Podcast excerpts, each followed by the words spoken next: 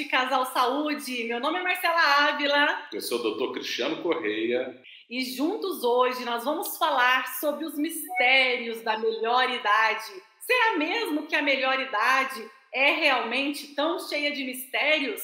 Vamos falar de menopausa e se é possível emagrecer e ter saúde, viver bem durante a fase da menopausa. Fique com a gente até o finalzinho. O episódio de hoje será fantástico. Sem dúvida. No episódio de hoje, principalmente para as mulheres aí que estão acima dos 40 anos de idade, mas para todas, né? Porque é, quem está abaixo dos 40 pretende passar dos 40, acredito eu, né?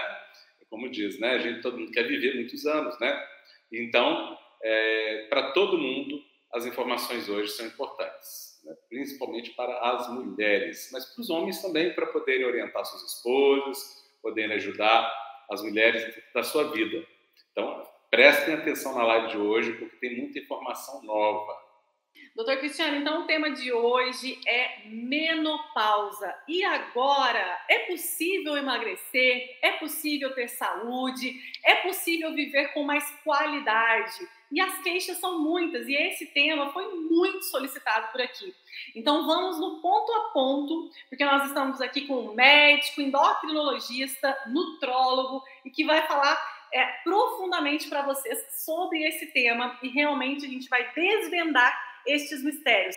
É importante que as pessoas entendam que por meio da alimentação pode-se modular virtualmente quase qualquer hormônio do corpo humano. É claro que não é possível reverter a menopausa pela alimentação, mas é possível sim otimizar e muito os desequilíbrios hormonais que acontecem após né, esse período, após essa fase onde a mulher para de menstruar. Doutor Cristiano, a primeira pergunta de hoje, então eu vou te fazer algumas perguntas que todo mundo faz todos os dias lá no Instagram, para que a gente tire todos esses mitos sobre menopausa. Ponto número um, vamos começar pela base. O que é menopausa? Menopausa é nada mais nada menos do que a última menstruação. É isso. Na verdade, ela não é um período. A gente até trata dessa forma, por quê? Porque isso ficou consagrado. Então, às vezes é mais fácil falar em menopausa do que usar o nome verdadeiro, que é climatério. A palavra correta seria que a gente falasse em climatério. Mas como a maioria das pessoas entende né, essa palavra como menopausa, a gente acaba usando de maneira equivocada. Mas a menopausa nada mais é do que a última menstruação. E ela é antecedida e, sucedida por uma fase que a gente chama de climatério, que é essa fase onde há essa transformação hormonal da mulher, onde os ovários cessam de produzir os seus hormônios habituais, né, e principalmente na forma cíclica. E essa mulher é, vai ter várias, várias transformações do seu corpo, né, porque os hormônios eles mudam a, a, forma do corpo, eles regulam a forma, a forma corporal. E como essa mulher deixa de produzir alguns hormônios, os ovários param de produzir, param de produzir hormônios, param de é, produzir óvulos.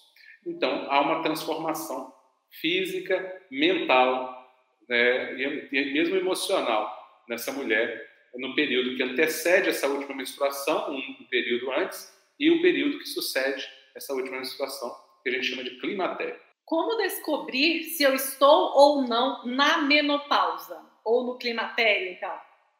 É, o que caracteriza né, a menopausa, o que, é que caracteriza a menopausa de fato nas diretrizes, né, definição é, dos estudos, é, é, que essa mulher já tenha tido a última menstruação há pelo menos um ano. Então, vamos imaginar que é, a mulher hoje fala assim: ah, minha última menstruação foi há seis meses. A gente ainda não caracteriza isso como menopausa, até que esse período chegue a um ano. Quando chega um ano, ela fala, tem um ano que eu não menstruo, aí a gente retrospectivamente pode afirmar que aquela última menstruação, que aquela menstruação foi a menopausa dela. Mas enquanto não se completa um ano de aniversário dessa, dessa menstruação, né, não é sucedida por outra, a gente não pode falar em menopausa ainda. Isso é só a título de definição porque é muito comum que no final da vida reprodutiva da mulher, no final do momento que os ovários já estão é, se exaurindo a capacidade tanto de produzir óvulos quanto de produzir hormônios, eles tenham ciclos irregulares, haja ciclos irregulares, ou seja, a mulher pode menstruar, pular dois meses, depois menstruar, pular mais três meses, depois menstruar, pular seis meses, menstruar de novo, e ainda não é menopausa. Mas quando ela fica um ano sem menstruar, aí é muito pouco provável que ela volte a menstruar novamente, e aí sim a gente pode caracterizar esse, essa última menstruação, a gente pode falar que essa, aquela foi a última menstruação da mulher, ou seja, a menopausa.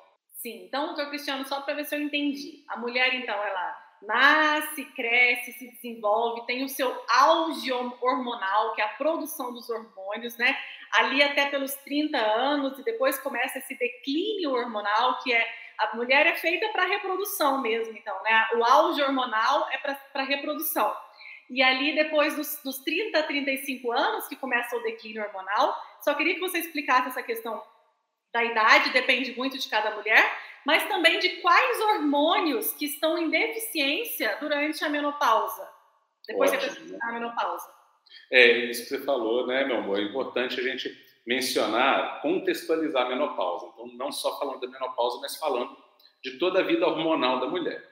Então, desde que a mulher nasce até a primeira menstruação dela, né, até o início da puberdade, melhor dizendo, ela não está sob influência, o ovário dela está inativo vamos dizer assim, está inativo, né? Então a, criança nasce, esse ovário ele está inativo, né? É, é, por, por, incrível que pareça, existe um pouco de atividade hormonal no feto. É interessante, não vou entrar em detalhes sobre isso, mas o feto tem um pouquinho de atividade hormonal.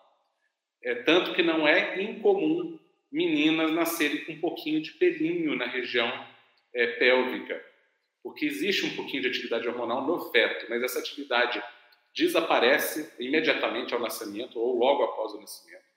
E só vai voltar novamente no período da puberdade. Então, quando a menina entra na puberdade, ela vai começar a produzir os hormônios ovarianos novamente, e aí sim, é, dentro de cerca de dois anos após esse início dessa produção hormonal, ela provavelmente vai menstruar.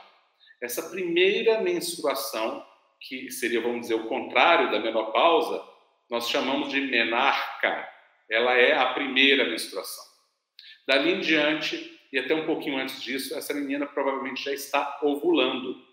Ela, os ovários dela já estão funcionando. Só que, diferentemente do homem, as mulheres nascem com um número contado de óvulos.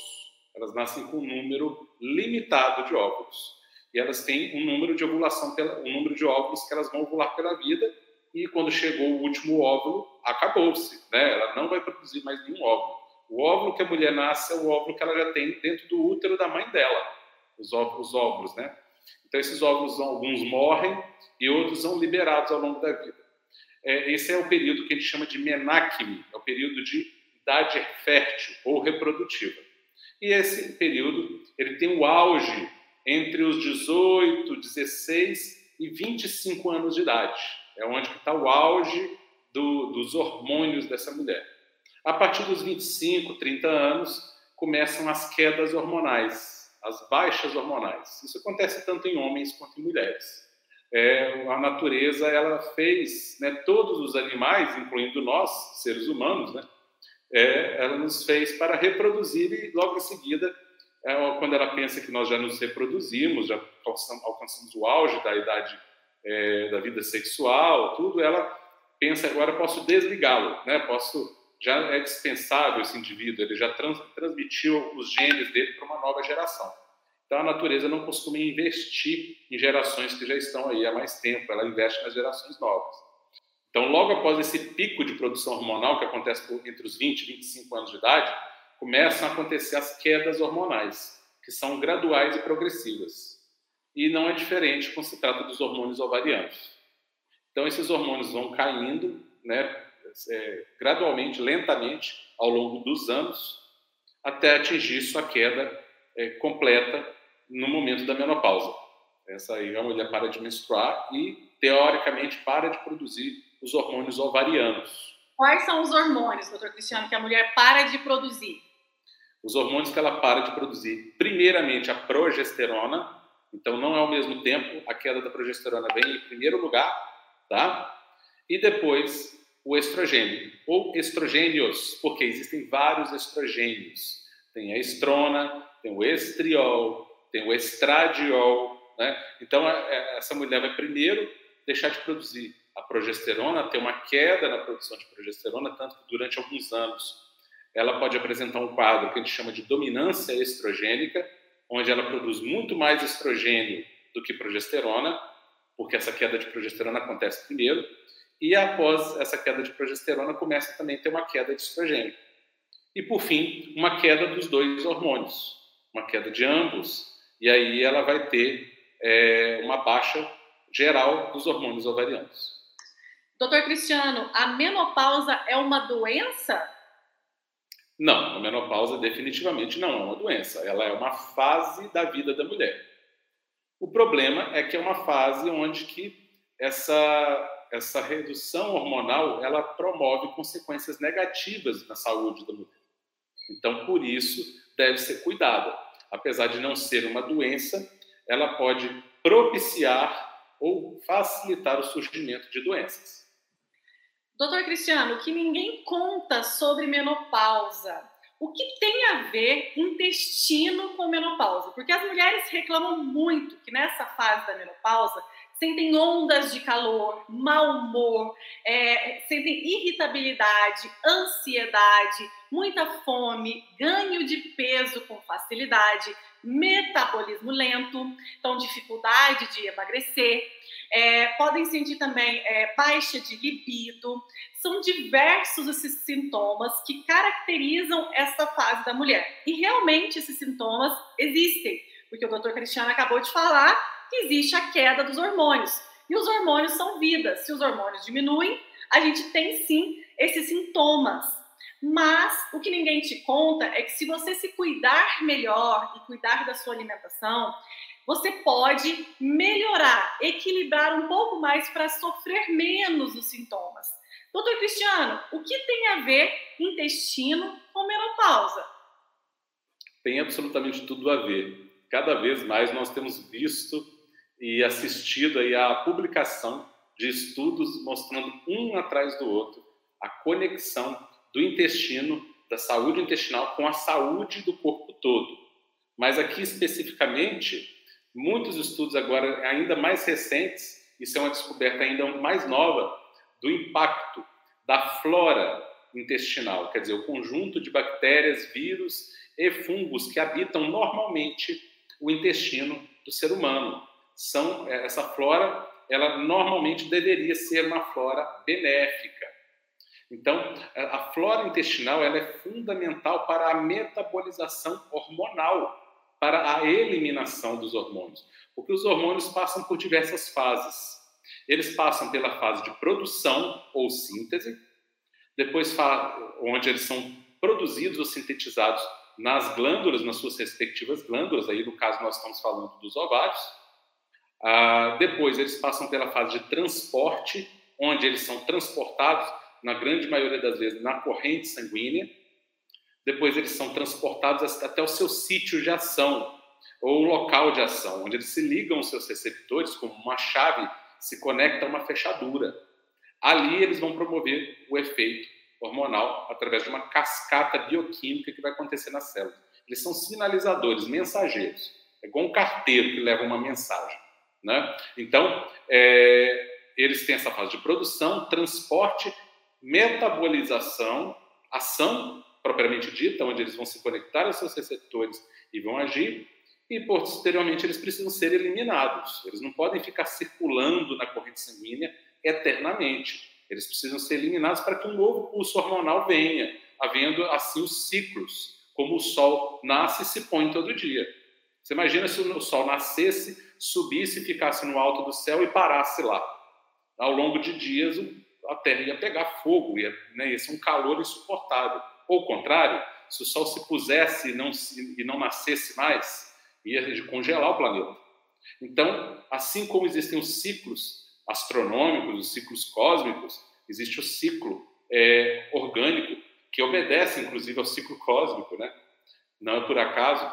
E aí, esse ciclo próprio, ele precisa ver essa oscilação, produção, ação e retirada, para que haja uma nova produção, uma nova ação e a nova retirada. Essa retirada, essa excreção, essa metabolização, ela é feita quando se trata dos hormônios sexuais através da bile, principalmente.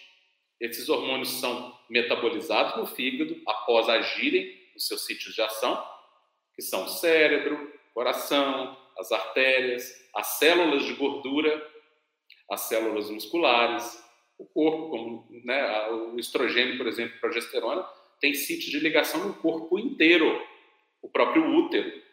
Né? Mas não é só na parte sexual, eles agem no corpo inteiro, literalmente. Então, depois de agirem, eles são metabolizados pelo fígado e eliminados na bile. Na bile. Por isso a vesícula biliar é tão importante, que atua na eliminação adequada desses hormônios, desses metabólitos hormonais. Só que a questão não para aí. Esses metabólitos hormonais, que seriam um estrogênio conjugado, quer dizer, um estrogênio ligado a uma outra coisa, para que ele possa sair nas fezes, ele, essa bile vai cair dentro do intestino. E dentro do intestino, ela tem que ser eliminada nas fezes. Mas existem bactérias intestinais que desconjugam esse estrogênio, desligam esse desse, ele, ele desse elemento que vai arrastar ele para junto das fezes e fazem com que esse estrogênio seja reabsorvido no intestino e volte para a corrente sanguínea num evento que a gente chama de recirculação enterohepática. E aí, o estrogênio que deveria ser eliminado vai ser reaproveitado quando não deveria. Uma parte dele, isso é normal, acontecer com uma parte dele. O problema é quando esse, esse processo se torna desbalanceado. Ou isso acontece de menos, ou acontece de mais. Como tudo na vida é um equilíbrio, eu sempre falo, tudo é um equilíbrio. Não pode ser zero, nem 100, nem 8, nem 80. Então, quando há muita bactéria que desconjuga, que quebra essa conexão química, é ruim. Quando há pouca bactéria que faz isso, é ruim também. Né? Se há pouca bactéria que faz isso, falta estrogênio no corpo. É maléfico. Se há muita bactéria que faz isso, sobra estrogênio no corpo. Também tão ruim quanto. Tem que ter a quantidade certa. Então, aí entra a flora intestinal, um elemento fundamental na metabolização e na ação dos hormônios, no caso principalmente aí dos hormônios estrogênicos. Né? Que interessante, doutor Cristiano. E quem não tem vesícula? Então, quem não tem vesícula vai ter uma alteração nesse processo. Por quê? Porque a vesícula ela tem o efeito de reservar a bile e eliminar em grandes quantidades a bile. A bile é feita para ser injetada em pulsos e não continuamente. Quem não tem a vesícula, essa bile vai escorrer continuamente do fígado diretamente para o intestino. Não é o ideal, mas paciência, né? Se já retirou a vesícula, não tem muito o que se fazer.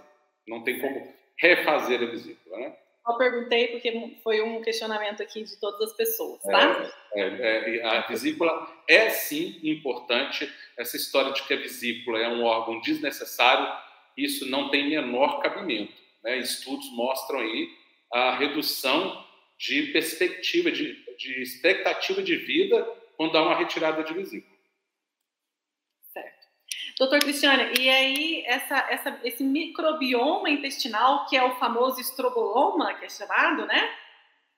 Então, aí a gente tem uma coisa chamada flora intestinal, que a gente também chama de microbioma, que é, como eu já falei, o conjunto das bactérias, dos vírus e dos fungos que normalmente habitam o intestino. Não estou falando de fungos, é, de parasitas, não. Estou falando das Normal, bactérias né? normais. Todo ser humano tem e precisa ter bactérias, vírus e, é, e fungos. A questão é se, se, se, essa, se, esse microbioma está equilibrado ou desequilibrado.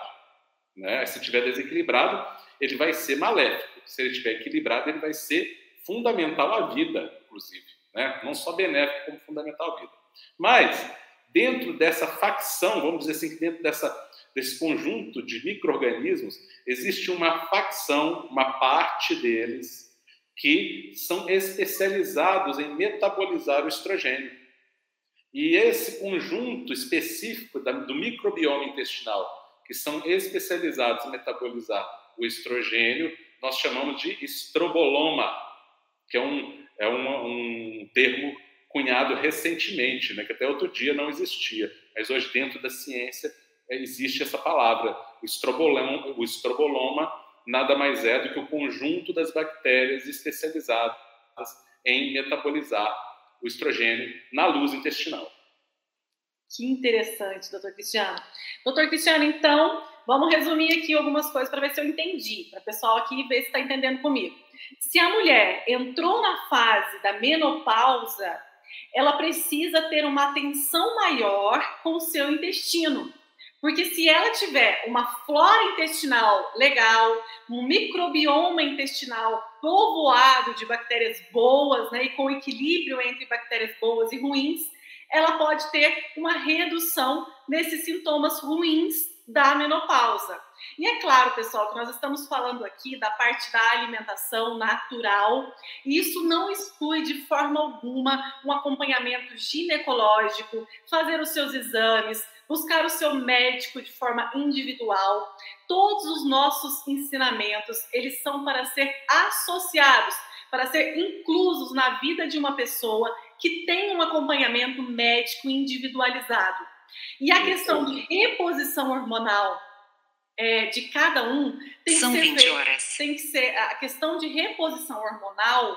Isso é é, realizado pelo seu médico de forma individual, em consultório, com os seus exames. Aqui nós estamos falando de algo para que você, aí na sua casa, já consiga fazer, que é cuidar do seu intestino através da alimentação. Não é isso, doutor? Só para a gente fazer uma, um, um deixar bem claro, né? Perfeito. Deixar bem claro essa parte. Nós, nós estamos aqui dando orientações nutricionais que não Ai, substituem tratamentos médicos, que não substituem avaliação médica. Aqui nós estamos falando o que você pode fazer em termos de alimentação para melhorar a sua saúde hormonal.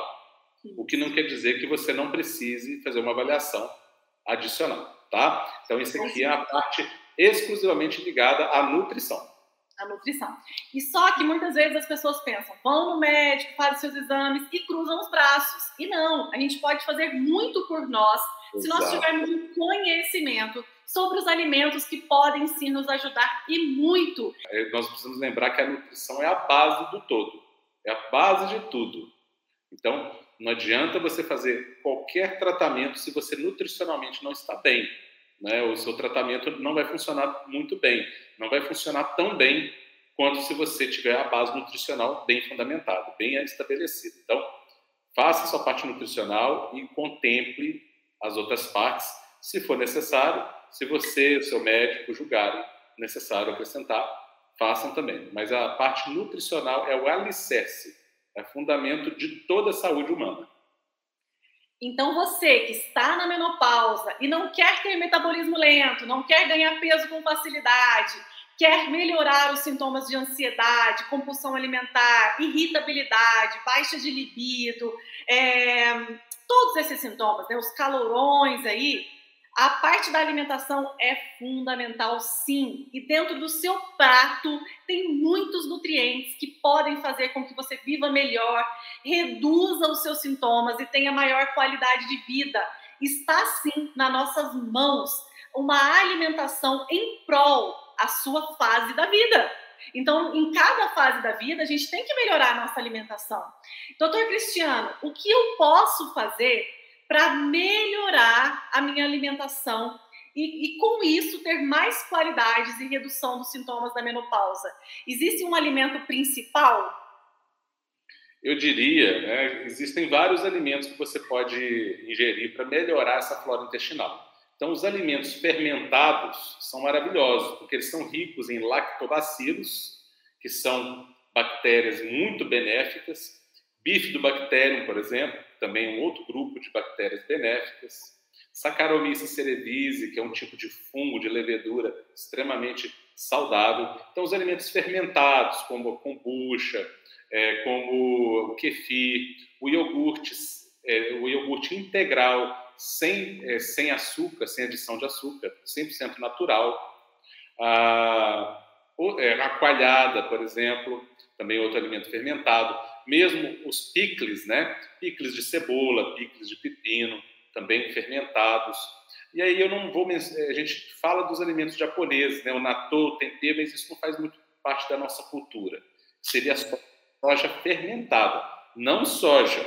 Soja fermentada é diferente, tá, pessoal? A soja para isso não se aplica. Agora, soja fermentada, sim, tá? É, para quem gosta, tem paladar para isso. Então, os alimentos fermentados e também os alimentos, as brássicas, as verduras brássicas, que aí, por um outro mecanismo, elas têm alguns, é, algumas substâncias fitoquímicas que atuam no metabolismo estrogênico, não necessariamente no intestino, mas atuam no metabolismo estrogênico dentro do organismo, é, que também vão ser muito benéficas. E o que, que são brássicas? Brássicas são a couve, a couve de Bruxelas, o brócolis, a couve-flor.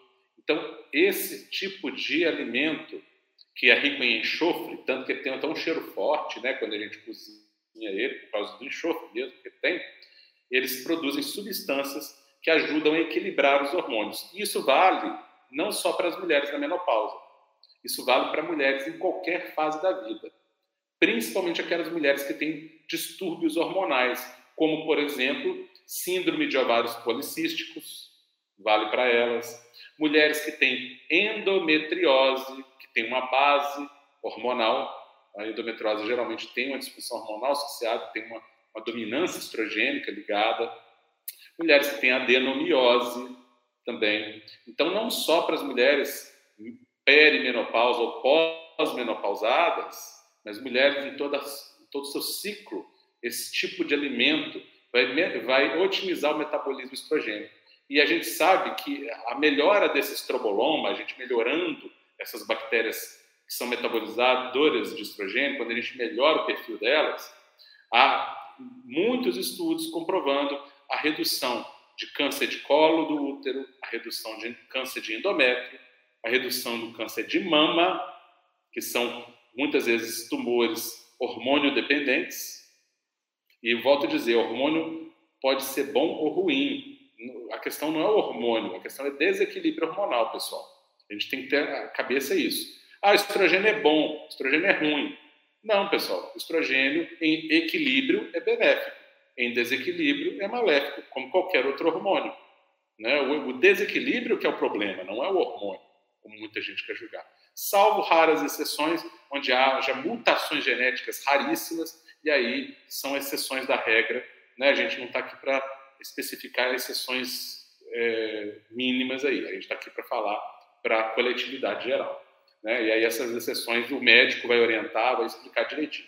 Então, esse estroboloma está associado com a prevenção de vários cânceres, com a melhora de, da síndrome de ovário policístico, com a melhora da endometriose, diversas outras doenças relacionadas ao status de desequilíbrio hormonal. Que bacana. Então, você aí que está vivendo essa fase da menopausa, que tal colocar mais verde escuro no seu prato todos os dias?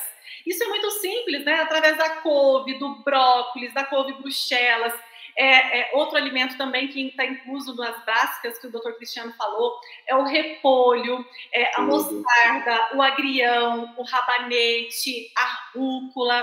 São alimentos simples, mas que você tem que colocar no seu prato todos os dias. É como se fosse é, uma dose de um remédio por dia, é uma dose de vegetal verde escuro todos os dias aquele pouquinho, né, aquelas folhas todos os dias no seu prato de almoço e de jantar podem sim melhorar e muito os sintomas da menopausa.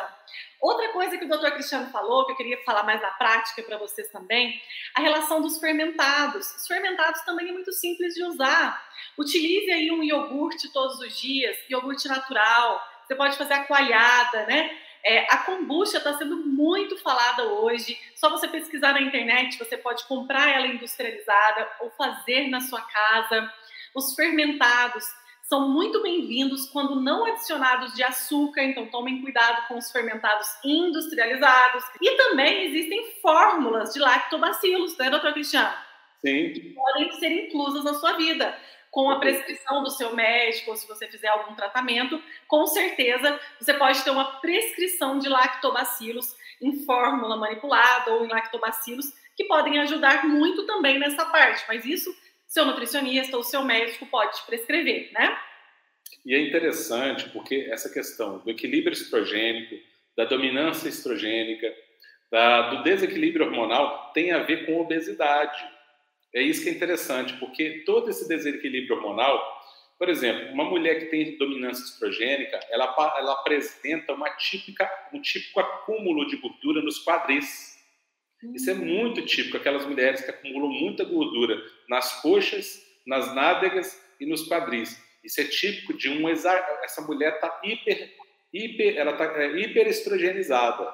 Quer dizer, é uma mulher que está recirculando estrogênio aos montes. Provavelmente ela tem um perfil de bactérias intestinais que promovem essa recirculação estrogênica excessiva, que eu falei para vocês, não pode ser nem pouco nem muito, tem que ser equilibrado, tem que ter um pouco de recirculação, mas tem que ser bem controlado. Então, mais uma vez, a importância dessa, é, desse conjunto de bactérias, do estroboloma, para poder inclusive tratar ou prevenir esses quadros de obesidade, é, onde haja a obesidade causada pelo excesso de estrogênio. Então, muitas vezes a pessoa pensa em, em obesidade só por deficiência hormonal, mas muitas vezes essa pessoa está com obesidade por excesso hormonal.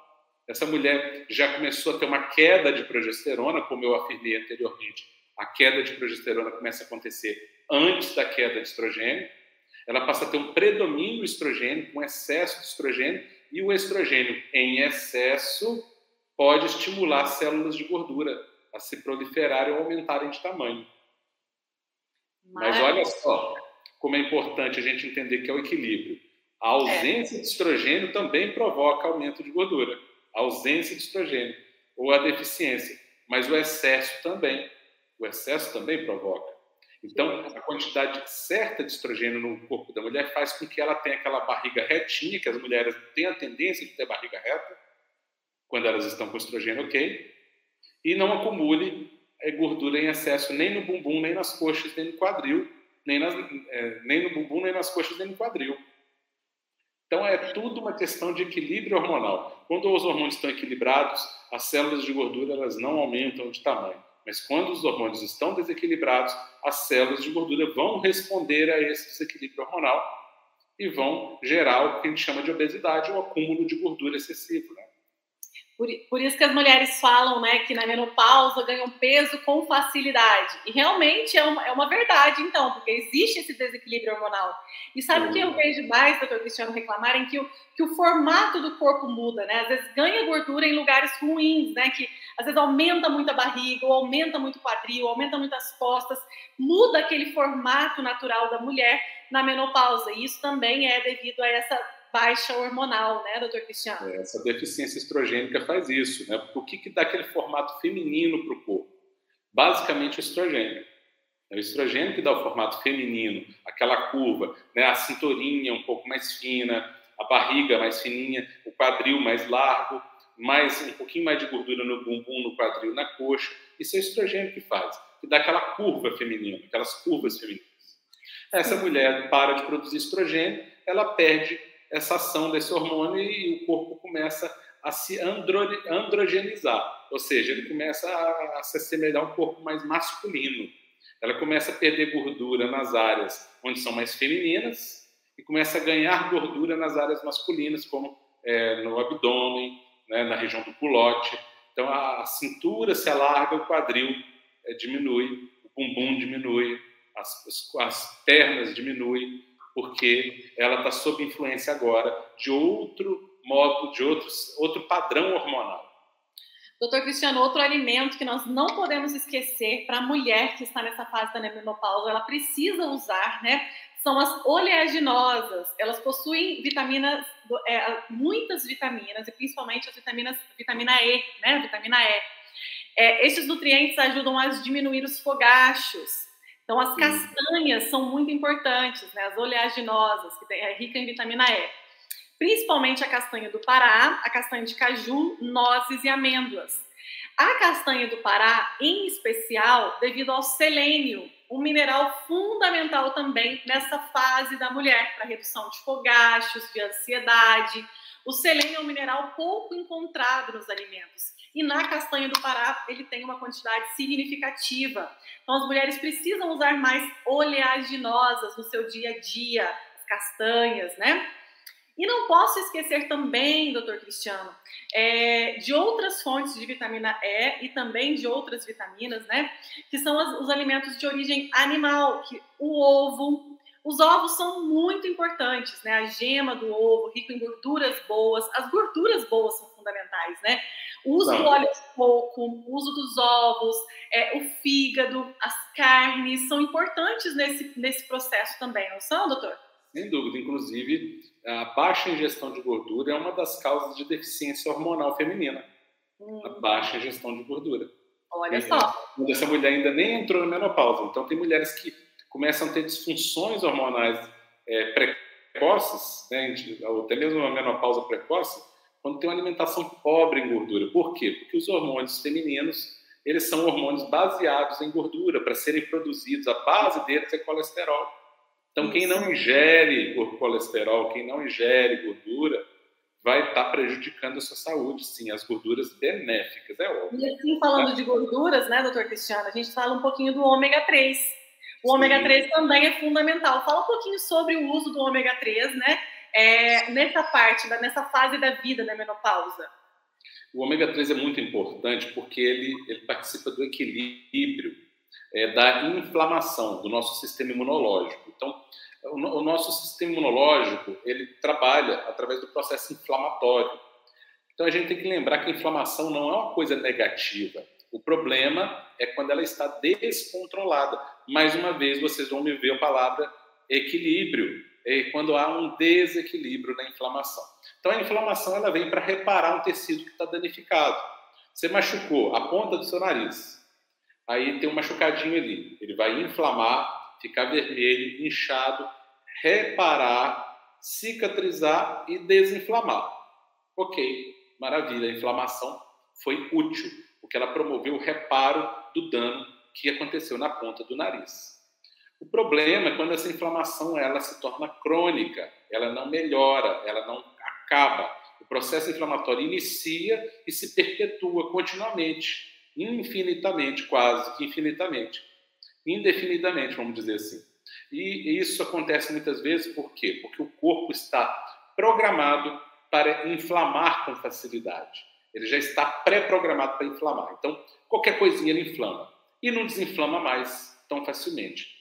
Essa é a causa das principais doenças crônicas, como infarto do miocárdio, como derrame, como demência, doenças neurodegenerativas, doenças autoimunes, entre muitas outras que estão por aí, né? o diabetes, pressão alta, inclusive.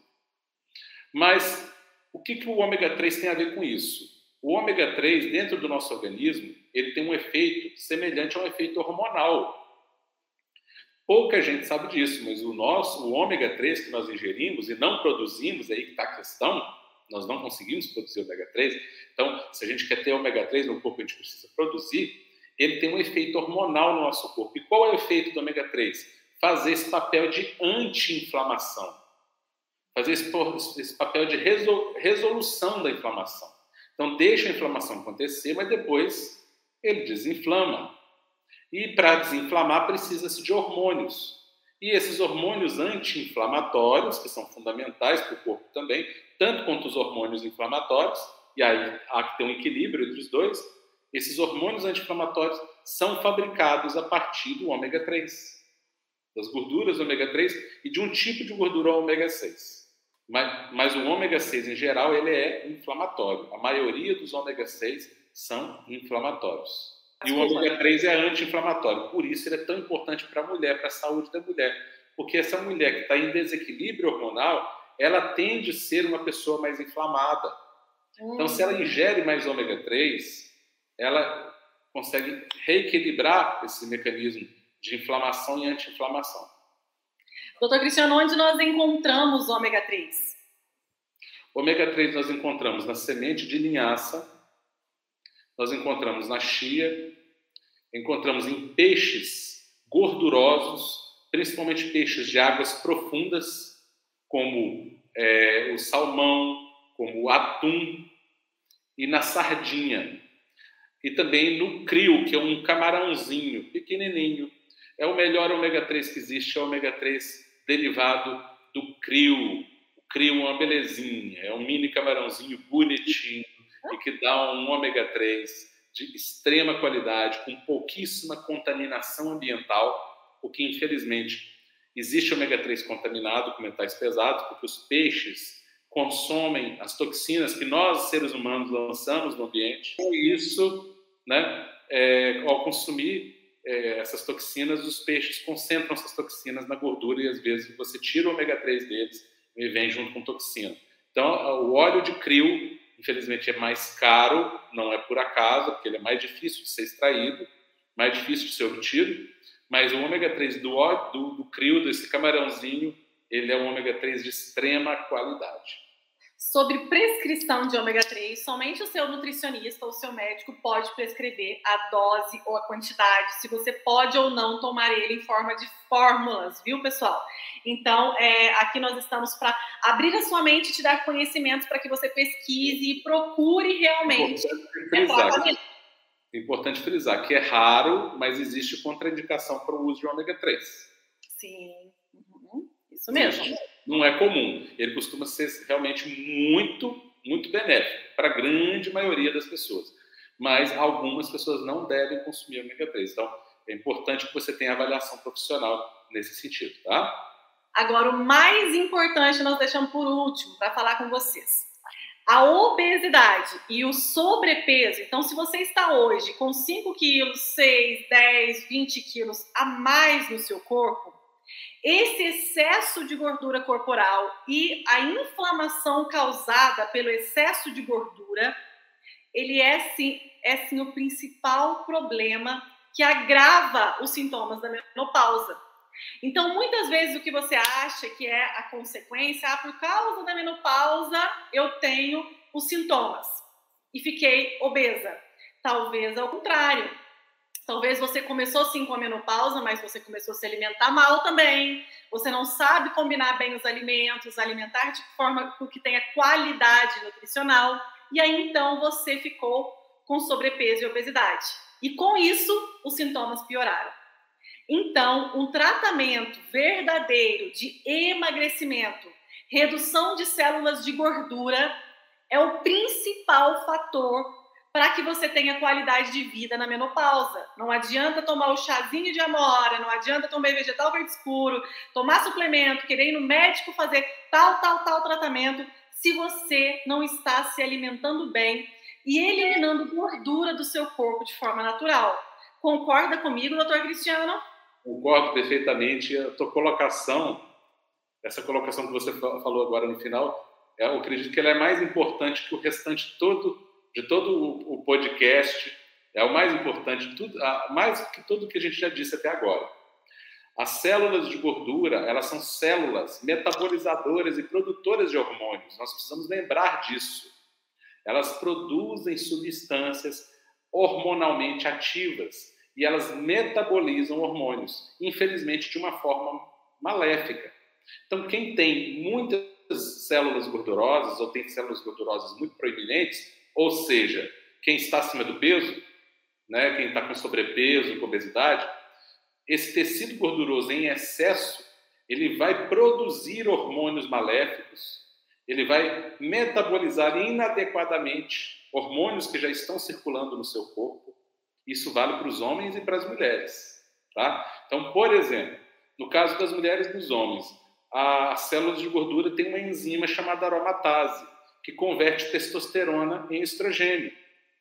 Ou seja, rouba a testosterona tanto das mulheres, a gente tem que lembrar que a testosterona é importante para as mulheres também, quanto dos homens, e transforma o estrogênio em excesso. Ou seja, a pessoa começa a ter uma deficiência de testosterona e isso gera um excesso de estrogênio, tanto nos homens quanto nas mulheres. Mais uma vez, promovendo um desequilíbrio hormonal.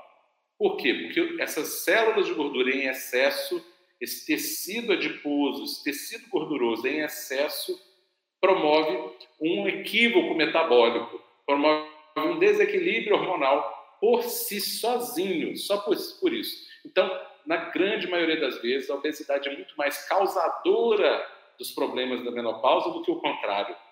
É muito mais a obesidade que promove é, distúrbios de menopausa, sintomas, mal-estares, fogachos, queda de produção óssea, né, perda de, de massa óssea, enfim, tudo que vem conjugado com menopausa, inclusive câncer, né, câncer, câncer de endométrio, câncer de mama, isso tem muito a ver, a, a obesidade é muito mais causa do que consequência, embora seja um ciclo vicioso. Né? Então, isso que você falou, Nutri, é fundamental que as pessoas entendam que esse tecido gorduroso ele pode produzir substâncias, inclusive inflamatórias. Né? Então, o primeiro passo que você que está na menopausa tem que entender é: você está acima do peso? Você ganhou peso durante a vida e não conseguiu eliminar esse peso de forma saudável? Então, você precisa buscar um tratamento verdadeiro de emagrecimento. Quem está nos ouvindo aí, que é nosso aluno, já está nesse caminho. A importância não é chegar ao peso ideal com rapidez, com urgência. A importância é de você buscar uma alimentação anti-inflamatória que esteja favorecendo a sua queima de gordura de forma natural. Então, se você tem é, calorões, está sentindo mal, está com problemas com essa fase da vida, o principal fator é encontrar profissionais de saúde que te ajudem a perder peso de forma natural, espontânea e saudável, nutrindo o seu corpo. E aí depois a gente vai com as cerejinhas do bolo, né? As cerejinhas do bolo é tudo isso, é o ômega 3 que a gente falou, é as brásferas, né? Brásficas, né? É, são as, as oleaginosas, as vitaminas, os minerais, tudo isso vem, mas vem depois. Porque muitas vezes é fácil culpar a menopausa. Ah, eu fiquei obeso devido à menopausa. Isso não é real. A menopausa sim tem essa baixa hormonal que pode ter te deixado um pouco pior, mas se você estiver ali combatendo com um cardápio anti-inflamatório, isso não atrapalha o seu emagrecimento. E você consegue sim perder peso e se manter saudável na menopausa. Não é isso que a gente vê todo dia, doutor Cristiano? Todo dia, todo dia. Né? Mulheres na menopausa emagrecendo tranquilamente, até mais rápido do que outras que não estão na menopausa. Muitas vezes até acontece. Então, é, isso aí, falar que, ah, não emagreço por causa da menopausa, isso não procede. Tá? A menopausa pode até promover uma dificuldadezinha a mais, mas que ela é superável quando você está no caminho certo. Você, com as orientações corretas, você supera esse obstáculo aí sem maiores dificuldades. É só fazer o que precisa ser feito. Isso mesmo. Muito obrigada pela companhia de vocês. A gente finaliza aqui deixando para você uma mensagem. Em qualquer fase da que você esteja da sua vida, você, mulher, cuide, se faça mais por você. E você é o que você come, não tem jeito. A fase da menopausa é uma fase de maior atenção com a sua alimentação, de buscar ainda mais um cuidado com a sua alimentação. Então, se você está vivendo essa fase, o meu recado para você, cuide ainda mais da sua alimentação, do que você coloca na sua boca, para que você viva e tenha uma longevidade saudável. E você, doutor Cristiano, o que você deixa de recado para essas mulheres maravilhosas? Eu deixo de recado que as mulheres na menopausa se cuidem, estejam atentas à sua alimentação. E mesmo fora dessa fase, durante a vida inteira. Por quê? Porque a, sua saúde ela é construída ao longo da vida. Nunca é tarde para começar. Então, se você não começou antes, não desanime porque você não fez antes. Mas se você é mais jovem, comece agora. Não espere. Né? É possível começar com 60, com 70, com 80, com 90 mas é melhor ainda se você começar com 15, 20, 25, 30 anos de idade. Então, cuide-se. Quanto mais você cuidar da sua alimentação, quanto mais você se preocupar com o que você ingere, procure ingerir alimentos de verdade, dentro do possível, alimentos orgânicos, se não for possível, alimentos não orgânicos mesmo. A gente tem que ser realista e fazer o que é possível, né? Mas ingiram vegetais, ingiram ovos, né, procurem alimentar-se de comida de verdade. Isso dificilmente vai causar um problema para vocês, muito pelo contrário. Isso vai trazer vitaminas, minerais essenciais ao bom funcionamento orgânico e ao equilíbrio hormonal de vocês. Doutor Cristiano, no próximo episódio a gente vai falar sobre colesterol e triglicérides, que é um tema que todo mundo pede, assim como esse que foi da menopausa. Então não perca o próximo episódio, que a gente vai falar sobre colesterol e triglicérides, a gente vai desvendar todos esses mistérios para vocês. Muito obrigado pela sua companhia e até a próxima! Muito obrigado e até breve. Um beijo. Tchau, tchau.